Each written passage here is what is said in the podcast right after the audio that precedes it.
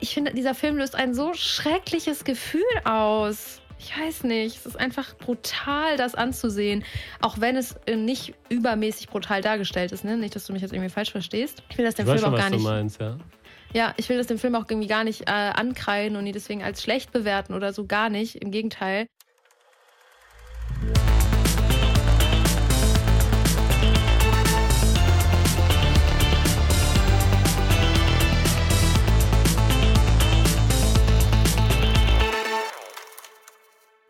Eine neue Folge von Stream Up, dem Film- und Serienpodcast von hifi.de.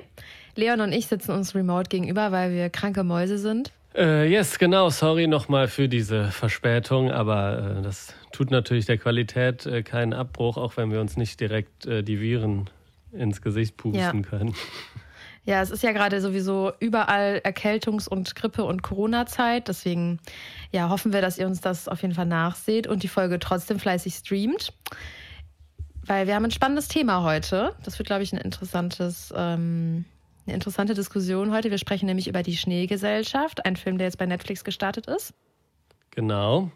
Aber erstmal vielleicht auch ein frohes neues Jahr. Ist ja die erste Folge im Ja. neuen Jahr. Wünschen wir euch auf jeden Fall. Und ähm, du hast schon gesagt, Ja. du hättest einen guten Einstieg. Meinst du ins Thema die Schneegesellschaft oder äh, vorher? Nein, es hat nichts mit der Schneegesellschaft zu tun. Okay. Dann, Ähm, ja, im Internet macht ja gerade ein Video äh, die Runde von Jeremy Allen White. Hast du das schon gesehen? du meinst die Werbung? Ja, Die Calvin Klein Werbung? ja. Das habe ich schon gesehen, ja. Ja, hast du es dir auch ungefähr 100 Mal angeguckt? Nein, du schon? Ich konnte nicht aufhören, das zu gucken. Ich habe das bestimmt, nein, nicht 100 Mal, aber ich würde sagen, ich habe es mir 20 Mal hintereinander angeguckt. Immer wieder so von vorne. Äh, Vielleicht zur Aufklärung, Jeremy Allen White ist der Hauptdarsteller von The Bear, der jetzt auch in The Iron Claw, einem neuen Kinofilm, mitgespielt hat und sich dafür äh, offensichtlich ein bisschen äh, Muskeln antrainiert hat. Ja, ein bisschen ist gut, und ey. äh, ja, dann hat er jetzt eine Werbespot für Calvin Klein gedreht und der ist ein bisschen viral gegangen, ne? Ja, er wurde ja dazu auch bei den Golden Globes sogar, sogar glaube ich, be- befragt von Vogue davor. Als er sich dann auch natürlich in einem Calvin Klein äh, Anzug angezogen hat. Und da war er so, er war so bodenständig, Leon. Er meinte so, ich habe mich damit eigentlich gar nicht so viel äh, befasst, aber ich glaube, wir haben den, äh, das Ziel mit der Werbekampagne erreicht. Und ich dachte mir so, wow, ich glaube, diese Werbung geht in die Geschichte ein. Glaubst du? Ich finde es halt irgendwie, ich find's halt irgendwie dahingehend interessant, dass, wie du schon sagst, der ist so bodenständig und eigentlich passt das gar nicht unbedingt so Nee. perfekt. Weil eigentlich ist der wirklich, also ist der so, der spielt auch in The Bear so einen bestimmten Charakter, der hat auch in Shameless äh, so einen bestimmten Charakter gespielt, der gar nicht so diesen Star-Appeal hat, aber vielleicht ist das der gerade deswegen so ein Ding, weil der ist so ein, wurde auch mal gesagt, der ist, äh, der wurde auch mal als Working Class ähm, Timothy Chalamet bezeichnet. Also so als als bodenständiger und so nicht so High Society-esker, sondern eher so ein bisschen, ja, echter Arbeiter in der Schauspielbranche, so als Pendant zu Timothy Chalamet. Und äh, das passt ja eigentlich ganz gut, aber eigentlich würde man sagen, das passt gar nicht zu so irgendwelchen krassen Werbespots, aber äh, hat anscheinend gut funktioniert und der spricht da anscheinend was an. Ja, also ich finde genau das, weil das ist so unglaublich überraschend.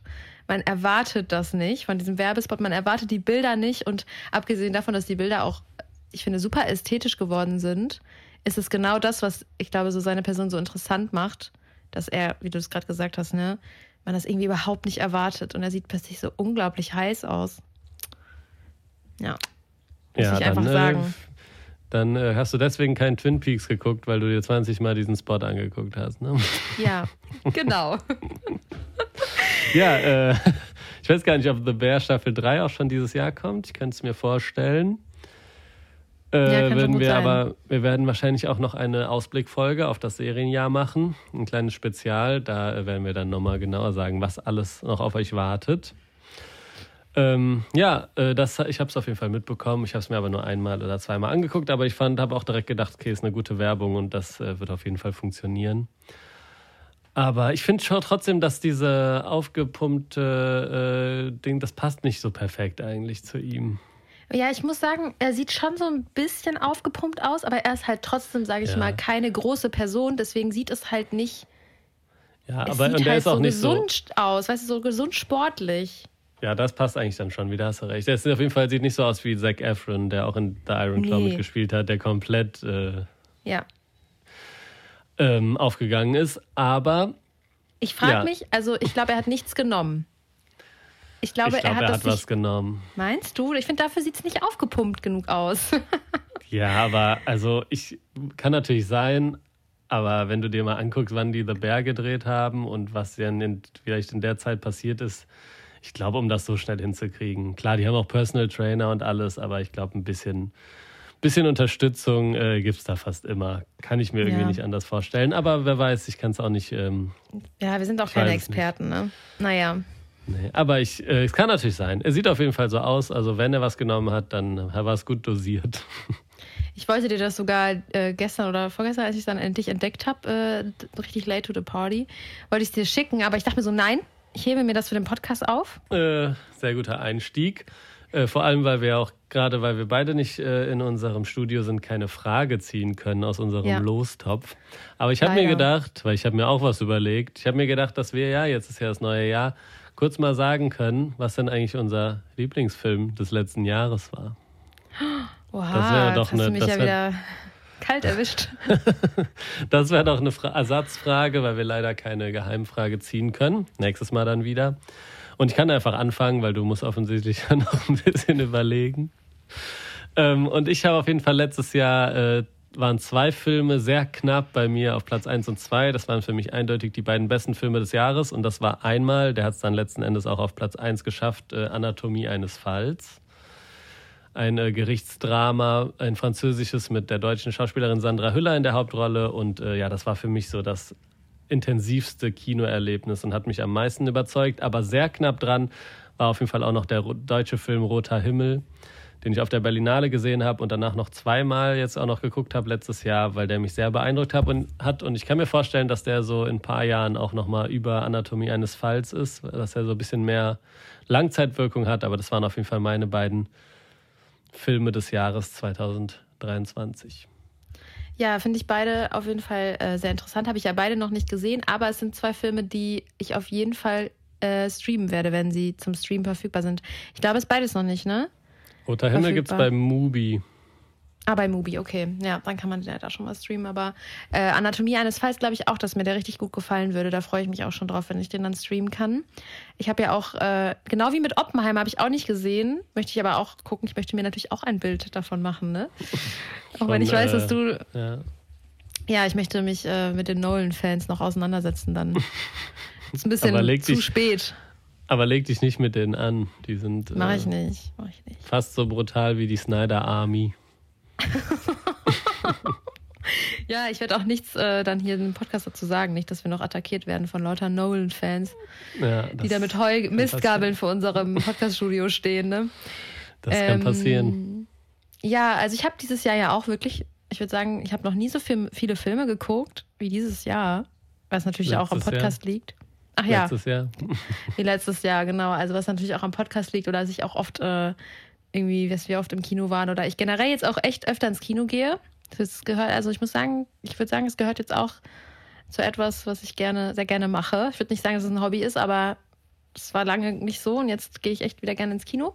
Und ja, mein Highlight war auf jeden Fall Barbie. Also das habe ich nicht erwartet und es hat mich sehr positiv überrascht. Ich fand den sehr lustig und ähm, ja, ich würde sagen, das war so mein Lieblingsfilm des Jahres. Barbie fand ich auf jeden Fall auch äh, sehr gut, aber hat es dann knapp nicht in meine Top 10 geschafft. Aber bist du sicher, Krass. dass du Barbie besser fandest als äh, Spider-Man Across the Spider-Verse? Fand ich auch echt richtig gut. Krass, Weil dass du dich daran hast- erinnern kannst. Das habe ich schon wieder vergessen. Weil davon hast du sehr geschwärmt und meinst, das ist dein neuer Lieblingsfilm oder so. Das ändert Wie sich auch immer. so schnell bei mir. Der, ich fand den wirklich richtig, richtig gut. Der hat mich halt auch so richtig reingezogen. Und hat, ich habe Ich also, fand den. Der ja. war auch in meiner Top 10. Ich fand den auch sehr beeindruckend. Ich ja, ich glaube, ich fand den insgesamt besser, aber es ist trotzdem nicht mein Lieblingsfilm. Es geht ja. Ne? Okay. Also ich fand den schon besser und äh, der hat mich auch richtig reingezogen, aber so über Barbie habe ich im Nachgang halt noch mehr nachgedacht, was natürlich auch an dem Thema liegt und äh, ja, man natürlich dann vielleicht auch als Frau oder ne, als Frau oder als Person, die früher mit Barbies gespielt hat, äh, dass man da vielleicht auch dann noch mal länger drüber nachdenkt. Aber ähm, insgesamt fand ich schon Spider-Man Across the Spider-Verse besser. Okay. Gut, das äh, bringt uns dann zu einem Film, von dem ich nicht weiß, wie du ihn fandest. Ich weiß nur, dass du ihn relativ schlimm fandest. Also nicht ja. im Sinne von schlecht, sondern äh, sch äh, schlimm. Also was schlimm, da zu ja. sehen ist. Und äh, zwar sprechen wir über die Schneegesellschaft. Und äh, die Schneegesellschaft oder Society of the Snow ist ein ähm, spanischer Film, in dem es um eine uruguayanische Rugby-Mannschaft geht, die äh, mit dem Flugzeug über den Anden abstürzt in Chile ja. Und äh, dort im Schnee quasi äh, überleben einige diesen Absturz und sie sind dann in den Bergen im komplett vom Schnee bedeckten Land. Und ähm, ja, müssen dann gucken, wie sie überleben, weil sie äh, nicht gefunden werden. Und äh, ja, darum geht es in diesem Film, um den Überlebenskampf von einigen äh, Männern sind es fast nur. Ja. Aber ja, fast nur Männer. Und äh, weil ein paar Leute haben aber auch ihre Familien mitgenommen, ein paar Spieler, deswegen sind auch ein paar Angehörige noch dabei. Und genau, die müssen dann gucken, wie sie überleben. Und es ist eine wahre Geschichte, das in den 70er Jahren passiert. Und ja, das schildert dieser Film. Genau, also ähm, vielleicht noch zum Hintergrund, die sind halt, glaube ich, nur für so einen Wochenendtrip, für so ein anderes Spiel, glaube ich, wollten die einfach nur verreisen. Und es sind alles sehr junge Männer. Ähm, ja. Alle, ja, genau. Und äh, genau wie du gesagt hast, haben ein paar ihrer Familienmitglieder mitgenommen. Und äh, tatsächlich habe ich dann natürlich ein bisschen, ich kannte diesen Fall schon vorher. Und ich weiß auch noch, als ich das erste Mal davon gehört habe, konnte ich das gar nicht glauben, dass man so lange überleben kann in, ja, im Schnee oder in den Anden. Die haben damals auf jeden Fall 72 Tage da verbracht, Leon. Das ist ich so weiß. krass, ne? Ich, ich finde auch, Film das ja macht... zu Ende geguckt. ja, ich habe ihn nicht zu Ende geguckt. Ich erkläre auch gleich warum. Ähm, aber ja, äh, einfach so schrecklich. Man muss auch dazu sagen, dass das Flugzeug halt genau so abgestürzt ist, dass die, der hintere Teil halt äh, quasi richtig zerschmettert wurde und der vordere Teil quasi durch den Schnee dann quasi so abgebremst wurde und es so runtergerutscht ist in so ein kleines Tal kann man das eigentlich nennen, und dass dadurch auch nicht gesehen werden ähm, oder halt auch nicht gefunden werden. Ja. Ja, genau. Also man irgendwann geht dann einer so ein Stück weg, um äh, was zu suchen oder um andere Teile vom Flugzeug zu suchen. Und dann sieht er halt, dass man das nicht sieht, also dass man das Flugzeug nicht sehen kann, wenn man darüber ja. hinweg fliegt. Und die deswegen eben nicht gefunden wurden. Und dann äh, irgendwann haben sie auch ein Radio und hören dann, dass die Suchbemühungen eingestellt wurden und so. Und äh, ja, du kannst ja mal anfangen, weil du ja offensichtlich äh, ein, eine Beziehung zu diesem Film aufgebaut hast.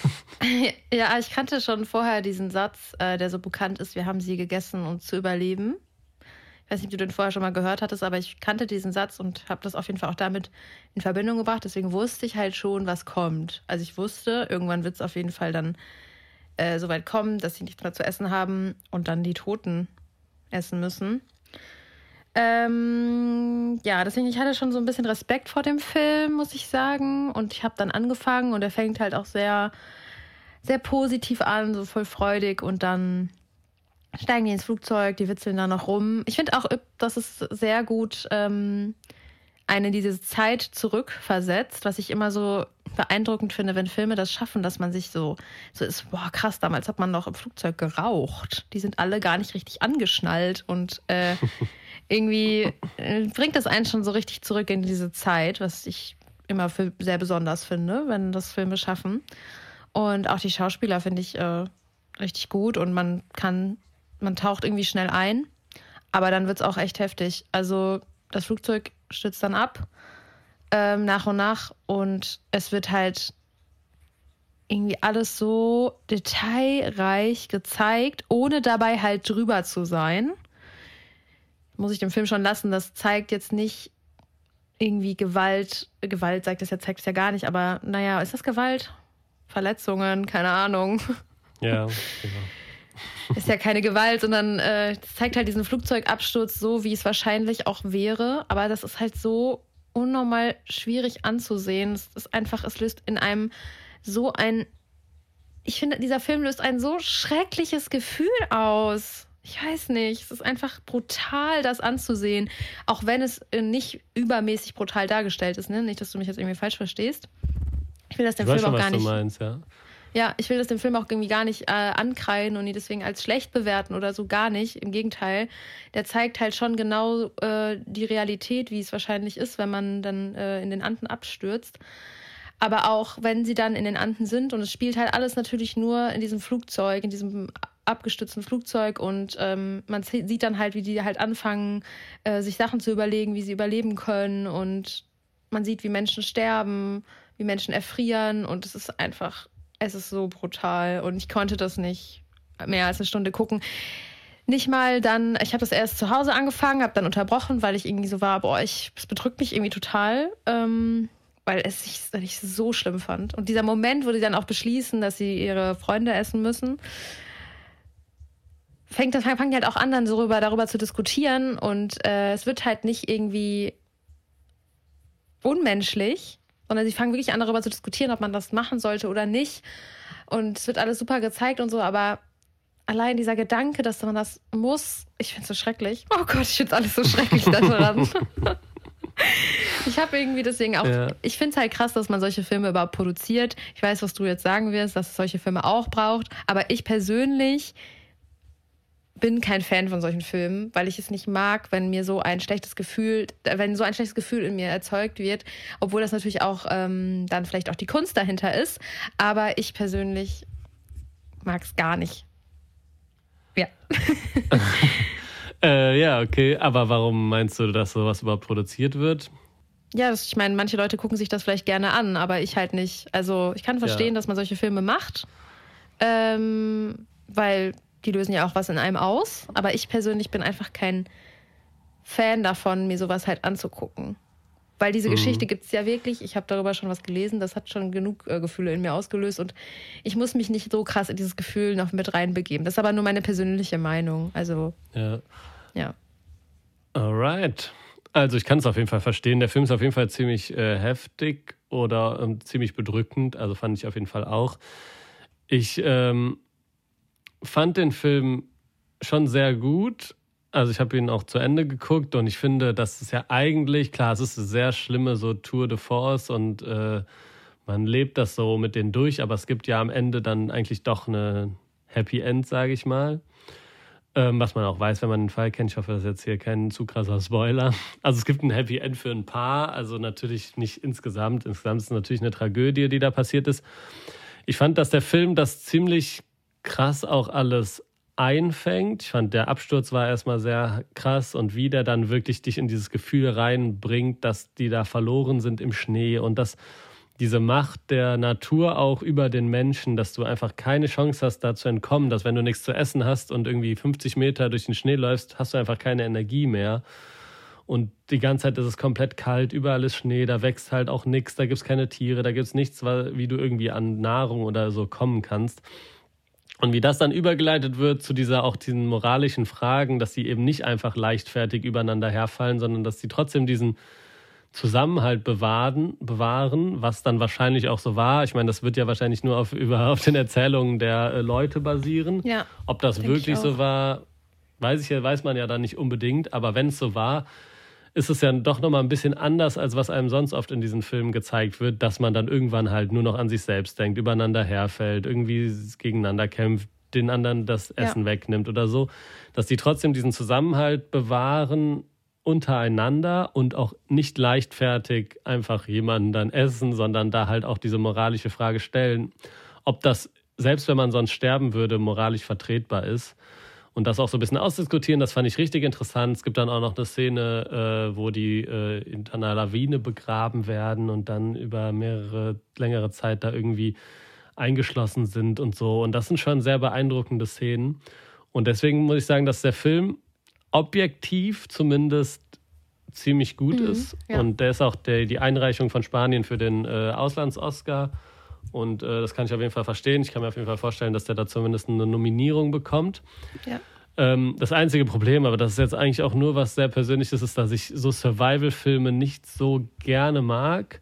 Ich finde so diese moralischen Fragen, die manchmal diskutiert werden, haben es dann ein ja. bisschen rausgerissen, dass mir, der mir schon gut gefallen hat. Aber ich finde, sowas irgendwie meistens so ein bisschen unergiebig, vor allem weil es auch eine wahre Geschichte ist und das ist dann, das sind zwar teilweise tolle Bilder und man kommt auch teilweise in dieses und dieses Gefühl rein, aber das hat er für mich jetzt nicht den ganzen Film über geschafft. Ich war nicht die ganze Zeit in dieser angespannten Haltung, wie es gerne gewesen wäre. Und teilweise erzählt es dann doch ein bisschen so nach und dann haben die irgendwie das Radio gefunden und dann irgendwie das so gehört.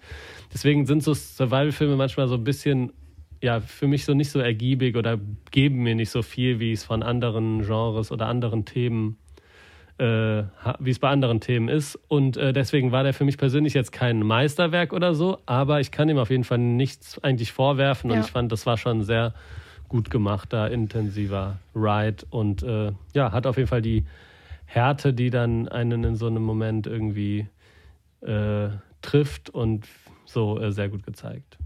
Ja, also auf jeden Fall. Ich glaube halt, äh, wenn Leute sich sowieso für den Fall interessieren und davon darüber schon gelesen haben ne, oder darüber sich schon mal informiert haben, äh, dann ist das eine gute Empfehlung auf jeden Fall. Aber ja, wie du gesagt hast, ich finde halt auch, ich hab, hatte da irgendwie, ich habe davon halt nicht so einen Mehrwert für mich persönlich. Ich habe da einfach nur Angst und ein beklemmendes Gefühl, dass sowas halt passieren kann. Natürlich nur in Einzelfällen, aber ich dachte die ganze Zeit so, ich würde da nicht überleben wollen. Ich würde einfach, ich würde einfach 30 Meter nach hinten gehen, mich in den Schnee legen und warten, bis ich äh, erfriere. Das klingt so doof, aber das habe ich auch gesagt, als ich. Äh, ich hätte gar keinen Bock auf das Überleben. Ich hätte keinen Bock, so zu frieren. Ja, ich hätte keinen Bock, andere zu essen. Ich könnte das nie wieder, mit, also ich könnte nie wieder das vergessen. Du bist ja so traumatisiert danach. Aber ich glaube, dein Überlebensinstinkt Instinkt kickt schon rein in so einem Moment. Ja, das, also das hat der Film auch rübergebracht, ne? dass die alle schon so eine Art Überlebensinstinkt dann entwickeln. Ja, ich glaube, das hast du dann auch, aber man kann es nicht wissen, man weiß nicht, wie man in so einer Situation ist. Aber ich glaube, wenn du so Hunger hast und so und dir kalt ist und so und dann weiß ich nicht, ob du dich dann gegen diesen Überlebensdrang, der, glaube ich, jeder, den, glaube ich, fast jeder Mensch hat, ähm, wehren kannst. Aber also das weiß ich nicht. Aber ich glaube, dafür muss man mal in so eine Situation kommen. Ne? Nö, danke. ich finde es aber krass, dass man da überhaupt überleben konnte. Also das, ja, das ist zeigt der Film crazy. nämlich auch. Also den, ja. die sind die ganze Zeit so am Frieren. Ich weiß gar nicht, warum Geht man nicht erfriert, warum die nicht erfrieren, ja. Das finde ich auch also, ganz komisch. Also ich habe, es muss ja so gewesen sein, dass sie da, ne, die haben ja da überlebt und ich fand auch, ich dachte mir so, boah, das ist so heftig, dass man da überlebt. Im Dschungel oder so überlebt man. Aber in der Kälte, mhm. ohne Nahrung, okay, Wasser haben die halt ohne Ende, aber müssen ja. sie halt auch erstmal äh, tauen, ne? Also, ja. ja. Ja, das ist auf jeden Fall äh, wirklich krass. Und diese, also manchmal gab es wirklich so Bilder, die doch sehr beeindruckend waren, wo dann rausgezoomt wurde und man dann so die ganzen Berge gesehen hat und wie klein die dann da langgelaufen sind und wie man wusste, okay, du kannst dem eigentlich nicht entkommen. Nur halt mit irgendwelchen, also mit Flugzeugen, Hubschraubern und so. Anders ja. gibt es keine Möglichkeit, dem zu entkommen oder fast keine Möglichkeit. Das äh, war teilweise schon äh, sehr beeindruckend so. Und ja, und es auf jeden Fall. Also, ja, sehr beängstigend und es war auf jeden Fall krass. Ich finde den Film ein bisschen zu lang, glaube ich auch. Er mhm. dauert auch zweieinhalb Stunden oder so. Aber das sind nur so kleine Kritikpunkte, weil ja, es hat nur was damit zu tun, dass es einfach nicht so mein Genre ist. Weil abgesehen davon macht er eigentlich fast alles richtig und äh, funktioniert für das, was er, was er sein will. Ja. Naja, ich würde ihn auf jeden Fall keinem empfehlen, der eine Flugangst hat. glaube ich, der schlechteste Film, den man sich angucken kann, wenn man sowieso schon da irgendwie so wirklich Angst vorm Fliegen hat und fliegen muss. Und äh, ansonsten, keinem, die der, das interessiert, äh, ne? Keinem empfehlen, der ein Problem damit hätte, äh, einen anderen Menschen zu essen. Nein, auf jeden Fall, wenn ihr sowas, wenn ihr sowas nicht gerne guckt, dann äh, nicht, gucken. nicht gucken ist auf jeden Fall hart. Aber wenn ihr mit sowas zurechtkommt, ich fand ihn ehrlich gesagt, ich fand ihn schon bedrückend, aber ich fand ihn jetzt nicht so schlimm. Also ich fand Krass. Also ich habe gestern Speak No Evil geguckt. Das war, fand ich zum Beispiel hundertmal schlimmer. Ja, ich gucke ja solche Filme gar aber, nicht gerne. Deswegen, ja, für mich, ich, für mich ja. ist tatsächlich so ein großer Unterschied immer, ob da Menschen anderen Menschen was antun mhm. oder ob das so ein etwas ist, was passiert und der, die halten sogar zusammen. Klar, die müssen dann schlimme Dinge machen und es ist eine schlimme Situation, aber für mich ist das im Vergleich dazu, wenn Menschen irgendwie realistisch gegeneinander handeln und irgendwie ja, irgendwelche schlimmen Dinge miteinander machen und so, die man nicht so richtig nachvollziehen kann oder die einfach so menschliche Abgründe offenbaren, finde ich zum Beispiel tausendmal schlimmer zu gucken, als so Ereignisse, die über die welchen passieren, die quasi von einer höheren Macht irgendwie verursacht werden.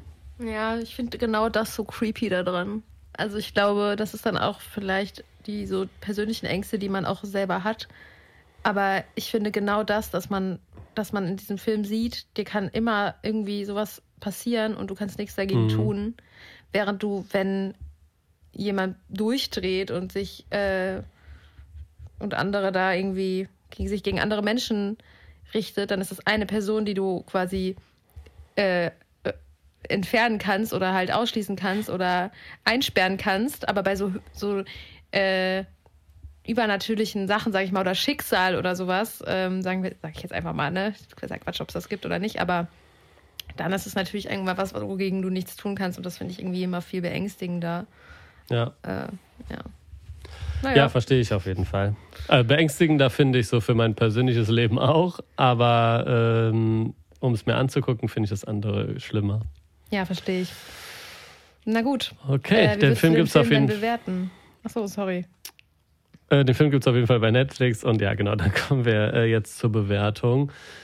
Ähm, ich glaube, also ich habe äh, jetzt persönlich, als ich ihn bewertet habe, habe ich drei von fünf Punkten gegeben bei Letterboxd, aber ich würde jetzt hier, ich würde, glaube ich, Zwei, dreieinhalb fünf. geben. Dreieinhalb, besser. Zwei, fünf. Das ist doch kein schlechter Film. Nein, ist es auch nicht, aber ich finde, ich ja, verstehe ich, aber, aber ich habe doch gerade nur Positives gesagt. Ich gebe dem doch nicht 2,5. Lass uns drei geben. Okay, dann drei, äh, so habe ich ihn auch bewertet. Aber ich würde sagen, er ist objektiv eigentlich besser. Eigentlich ist er eine ja. dreieinhalb oder vier sogar, was die Machart angeht, was die, das Handwerk angeht. Und ja, ist jetzt nur der Inhalt und das Thema, was es jetzt vielleicht bei uns auf eine drei runtergedrückt hat. Aber ja. ist ja unsere Meinung. Aber wenn ihr sowas mögt, ist das ein guter Film. Ja, das ist eine gute Empfehlung. Da kann ich mich nur anschließen. Und bevor wir ähm, zum Schluss kommen, kommen natürlich unsere schnellen Streaming-Tipps, die nicht mehr schnell sind.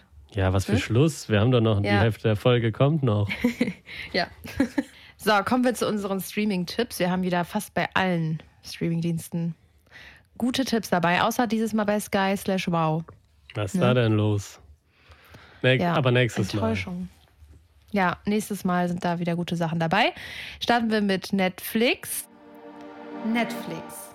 Da ist Mama Mia, Here We Go Again gestartet. Das ist die Fortsetzung ähm, des Musicalfilms Mama Mia aus dem Jahr 2008, der 2018 erschienen ist und der spielt auf der griechischen Insel Kalokairi. Habe ich das richtig ausgesprochen? Keine, Keine Ahnung. Ahnung. Und, erzähl und erzählt die Geschichte von Donna und ihren drei erwachsenen Kindern die sich dann alle zusammen auf ihre Hochzeit vorbereiten. Mehr kann ich jetzt dazu auch gar nicht sagen. Ich glaube, alle Mama Mia-Fans freuen sich jetzt, dass der Film jetzt bei Netflix verfügbar ist. Yes, genau. Und dann ist noch gestartet Lola Rent. Ähm, war bestimmt auch schon mal bei Netflix irgendwann. Ist auf jeden Fall so ein deutscher Classic mit Moritz Bleibtreu und Franka Potente, in der es um einen, ähm, ja, um einen Fall geht und man sieht auf jeden Fall in diesem Film dreimal die gleiche Handlung, immer mit kleinen Unterschieden und dann geht es anders weiter. Und es ist so ein bisschen so ein Mystery-Action-Film von Tom Tickwer und ist so ein deutscher Klassiker von äh, 98, den man sich auf jeden Fall sehr gut mal angucken kann. Und das ist die Frau mit den roten Haaren, wer es nicht weiß. Genau. Aber ich finde, das ist so bekannt, dieses Bild. Ja, den Film. Also ich kenne es auch. Ja, den Film haben auch bestimmt viele schon gesehen. Und äh, dann ist noch gestartet äh, Gomorra Staffel 1 bis 3. Das ist eine italienische Mafia-Serie, die bis jetzt, glaube ich, nur bei Sky war und die jetzt äh, bei Netflix gelandet ist. Ich habe sie noch nicht geguckt, sie steht aber ganz oben auf meiner Watchlist, um schon mal meiner Watchlist vorwegzugreifen, die wir gleich noch sagen. Ähm, die will ich auf jeden Fall noch gucken. Die ist eine sehr hochgelobte ja, Mafia-Serie aus Italien. Okay. Dann ist noch gestartet eine neue Netflix-Serie und zwar The Brothers Son mit, mit Michelle Yeoh aus ähm, dem Film Everything Everywhere All at Once, der ja letztes Jahr, glaube ich, den Oscar gewonnen hat, ne? Ja. Genau, und ähm, sie spielt die Mutter in dieser Serie. Es geht nämlich um eine Familie, die sich in vergangener Zeit getrennt hat. Also die Mutter und der Bruder, die wohnen in Los Angeles, während der Vater und der Sohn in Taiwan leben. Die Familie war in der Vergangenheit wohl in mafiöse Geschäfte verwickelt und der Vater wird dann eines Tages halt durch einen Auftragskiller ermordet.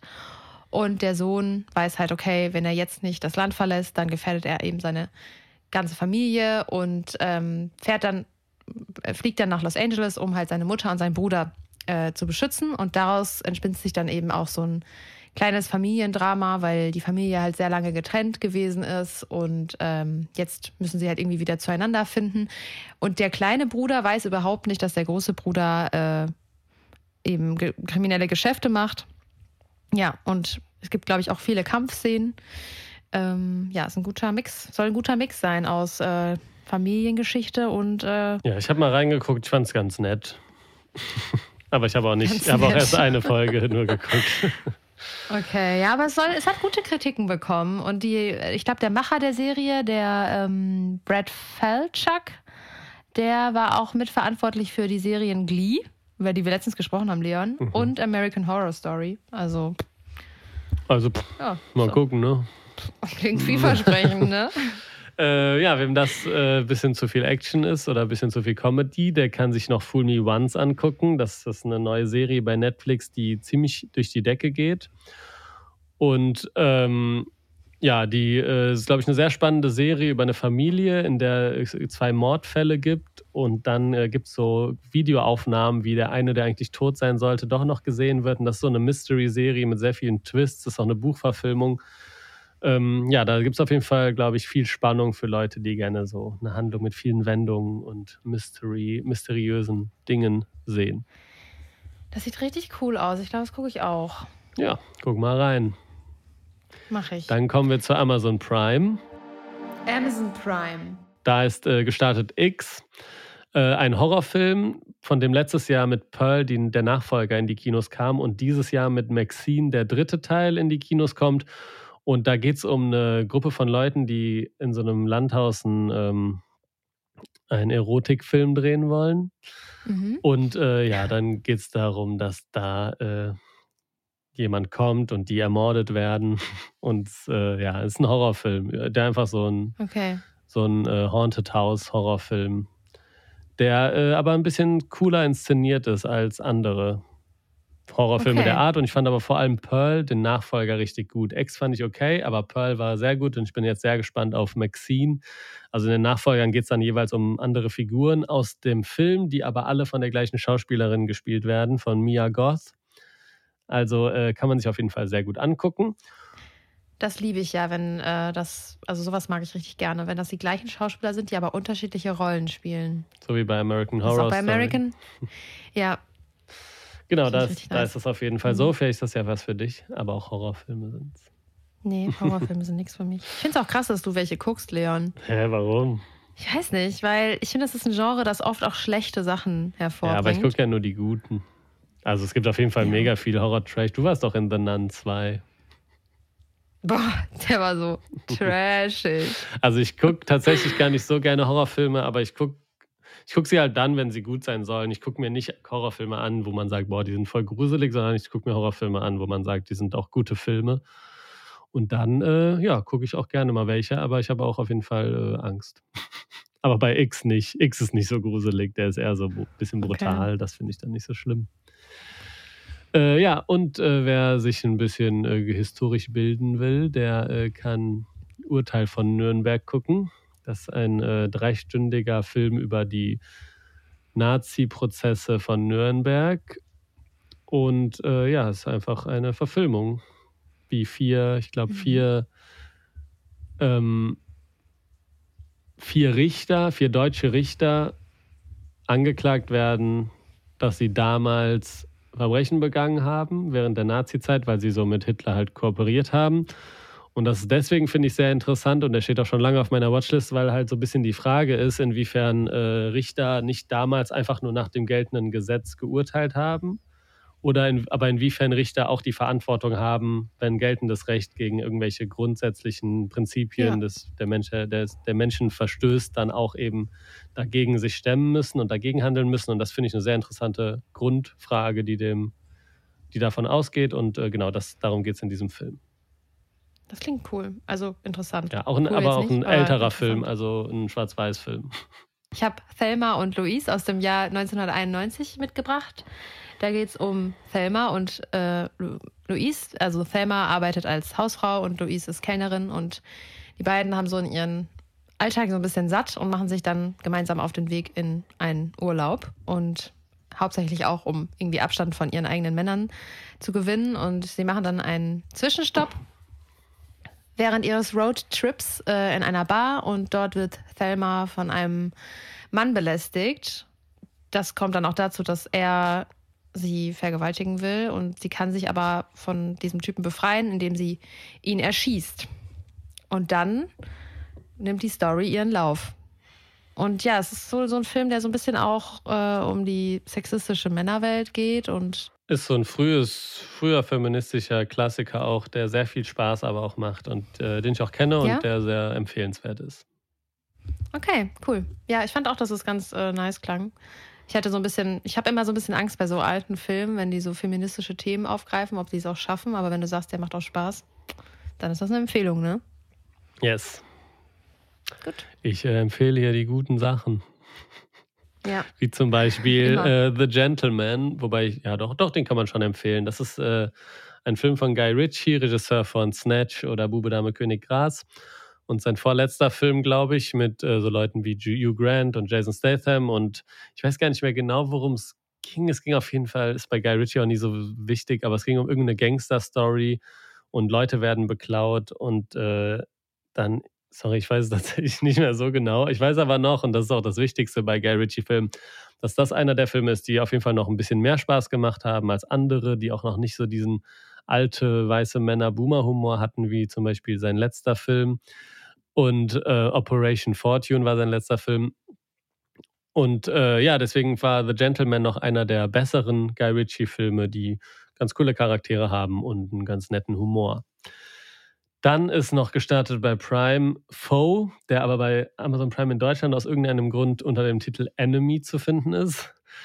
Und äh, das ist ein Science-Fiction-Film über ein verheiratetes Paar, das in der Zukunft äh, auf einmal davon betroffen ist, dass der Mann des Paares durch Zufall ausgewählt wird, zu einer äh, neuen Raumstation zu reisen und äh, da irgendwelche Forschungen durchzuführen. Und ähm, weil die Frau aber davon nichts wissen darf, wird ein, ähm, wird ein identisch aussehender Ersatz organisiert. Okay. Und äh, der soll ihn quasi ersetzen. okay, das klingt aber eigentlich ganz witzig. Das klingt eigentlich ganz interessant. Mhm. Ich glaube, äh, ich will den auch noch gucken. Das ist auch ein neuer Film. Der soll ganz okay sein, aber ich finde ihn einmal wegen der Story interessant und weil er mit Sasha Ronan und Paul Mescal auch zwei sehr spannende aktuelle Schauspieler hat. Ich weiß nicht, ob du mhm. noch weißt, äh, wer Paul, Paul Mescal ist. Der ist zum Beispiel der Vater in After Sun gewesen. Mhm. Und der, ah, ja, und der ja. ist gerade mhm. sehr im Hype. Auch einer ja. der äh, Männer, die gerade von allen verehrt werden. After Sun war auch so ein krasser Film irgendwie. Ja, After Sun war sehr nice und äh, ja, auf jeden Fall unter anderem wegen dem Cast äh, finde ich das auch einen interessanten Film, den man sich angucken kann. Aber er heißt Foe im Original und ist in Deutschland aber unter Enemy zu finden. Don't ask me okay. why. Und jetzt hast du hier zwei richtig gute Filme geschnappt, die ich natürlich auch beide gerne empfehlen würde. Ja, genau. Also Knives Out können wir ja beide zusammen empfehlen. Können wir jetzt auch mal kurz zuerst machen. Also bei Amazon ist jetzt halt auch Knives Out, Mord ist Familiensache gestartet, der ja auch sehr lange bei Netflix war, wo es ja mittlerweile auch schon den Nachfolger gibt, ähm, Knives Out Glass Onion wo ich den ersten Teil ist natürlich besser, klar. Also ich finde den ersten ja. ist immer noch einer der besten Filme der letzten Jahre, einer der ja. unterhaltsamsten. Ich finde den sehr intelligent im Umgang mit so mit dem Thema Reichtum, äh, Migration, Rassismus. Wann äh, kommt das? Finde ich den sehr sehr spannend, sehr sehr nice inszeniert, ja. sehr coole Charaktere, sehr schöne Wendungen, macht viel Spaß und äh, ja, Finde ich sehr Den nice. muss man auf jeden Fall gesehen haben. Ich finde aber irgendwie ja. interessant, dass der jetzt wieder bei Prime ist, weil eigentlich hat Netflix sich ja für sehr viel Geld die Rechte an Knives Out gesichert. Und da sollen ja auch noch zwei oder drei Teile Stimmt. kommen. Anscheinend äh, lizenzieren die jetzt auch wieder Sachen, an denen sie die Rechte haben. Ja, kann gut sein. Ja, gut. Aber ist auf jeden Fall, wer ihn noch nicht gesehen hat, ist es wirklich eine sehr große Empfehlung, die auch wirklich sehr viel Spaß macht. Yes. Also ich finde, wenn man, das ist so ein Film, wo ich wirklich sagen würde, sei froh, dass du ihn noch nicht gesehen hast. Du hast den Spaß noch vor dir. so, so. Dann ist noch ein guter Film bei Prime gestartet und zwar Hustlers. Da geht es um ähm, Stripperinnen, eine sehr erfolgreiche Stripperin, Stripperin, eine sehr erfolgreiche Stripperin, die dann, die dann quasi eine neue Stripperin anlernt. Mm, und äh, da spielen Jennifer Lopez und Lily Reinhardt aus ähm, Riverdale mit. Und ähm, ja, dann bricht die Finanzkrise aus 2008 und plötzlich bleibt der Stripclub leer und das Geld bleibt weg und die müssen sich halt überlegen, wie sie jetzt äh, quasi überleben und fangen dann an, reiche Banker zu beklauen. Ja. Oder? Ja, das Ist stimmt. Gut zusammengefasst, Hast du ne? sehr gut zusammengefasst und das ist ein Film, den ich tatsächlich sehr mag. Also ich finde, es ist ein sehr interessanter Film über so eine andere Perspektive auf die Finanzkrise, der gleichzeitig sehr nice inszeniert ist und äh, ja irgendwie tolle Aufnahmen aus dem Stripclub und aber auch sonst hat und der eine interessante Erzählweise auch äh, hat, weil es um so ein Interview geht, das im Nachhinein geführt wird und dann immer mit Rückblicken gearbeitet wird. Ähm, ja, und am Ende gibt es eine sehr nice Kamerafahrt noch. Und der zeigt so ein bisschen eine andere Perspektive, nicht eben aus der Banker-Perspektive, sondern aus der Ja. anderen Position. Wie, äh, zeigt eine andere Perspektive, die eben auch äh, von der Finanzkrise betroffen war. Und äh, ja, wie sie so ein paar reiche Banker dann äh, beklauen, wie sie das dann machen und so, ist auch durchaus unterhaltsam. Ja, ich fand auch irgendwie, ich hatte von dem Film auf jeden Fall schon mal gehört, aber ich finde auch, dass es so einen ganz interessanten, ja, so einen Einblick in eine Welt, die man so ein bisschen vergisst, die natürlich auch von der Finanzkrise betroffen ist, sogar Mhm. wahrscheinlich am, sehr stark, weil ja dort die ganzen Banker hingegangen sind. Ja. Also das ist so richtig interessant, finde ich. Ja, kommt auf jeden Fall auch auf meine Watchlist. Sehr gut. Dann kommen wir zu Disney Plus. Disney Plus. Da ist jetzt die fünfte Staffel von What We Do in the Shadows gestartet, eine Comedy-Serie, die auf einem Film von Taika Waititi basiert, wo es um so Vampire und so äh, geht. Und äh, die hat, glaube ich, ich habe es noch nicht geguckt, also ich kenne den, den, den Film, aber die Serie habe ich noch nicht geguckt. Aber ich glaube, hat auch eine Fanbase, also wer die Serie guckt, da ist jetzt Staffel 5 da. Ja, und außerdem ist noch die neue Marvel-Serie Echo gestartet. Darüber habe ich auf jeden Fall gelesen, dass die wohl vielleicht so ein bisschen eine Wendung ist in, bei Marvel. Mal schauen, ob das auch dabei bleibt, weil es auch eine der ersten Marvel-Serien ist, die jetzt ab 18 Jahren ist. Also sie soll wohl sehr brutal sein und sich gar nicht jetzt so krass irgendwie um Superheldenkräfte äh, drehen. Denn es geht um Echo, die die Ziehtochter von dem Bösewicht aus Daredevil ist. Und das schließt so ein bisschen an das Ende von der Marvel-Serie Hawkeye an und handelt dann eben von ihr, wie sie halt zurück in ihre Heimat, äh, Heimatstadt kehrt und da sich so ein bisschen zurechtfinden muss. Und sie ist auf jeden Fall böse. Also sie ist, eine, glaube ich, eine richtig eiskalte Killerin. Ähm und ja, ich habe selber nicht gesehen, aber es klingt zumindest, was Marvel angeht, vielversprechend. Ich bin jetzt mal gespannt, wie die Serie dann am Ende so ankommen wird. Da sind jetzt die ersten fünf Folgen schon verfügbar. Ja, also ich- klingt auf jeden Fall ein bisschen interessanter, aber da warte ich erstmal noch ab, bevor Bist ich. raus, ne? Ja, ich bin eigentlich raus, aber ja, ich bin eigentlich raus.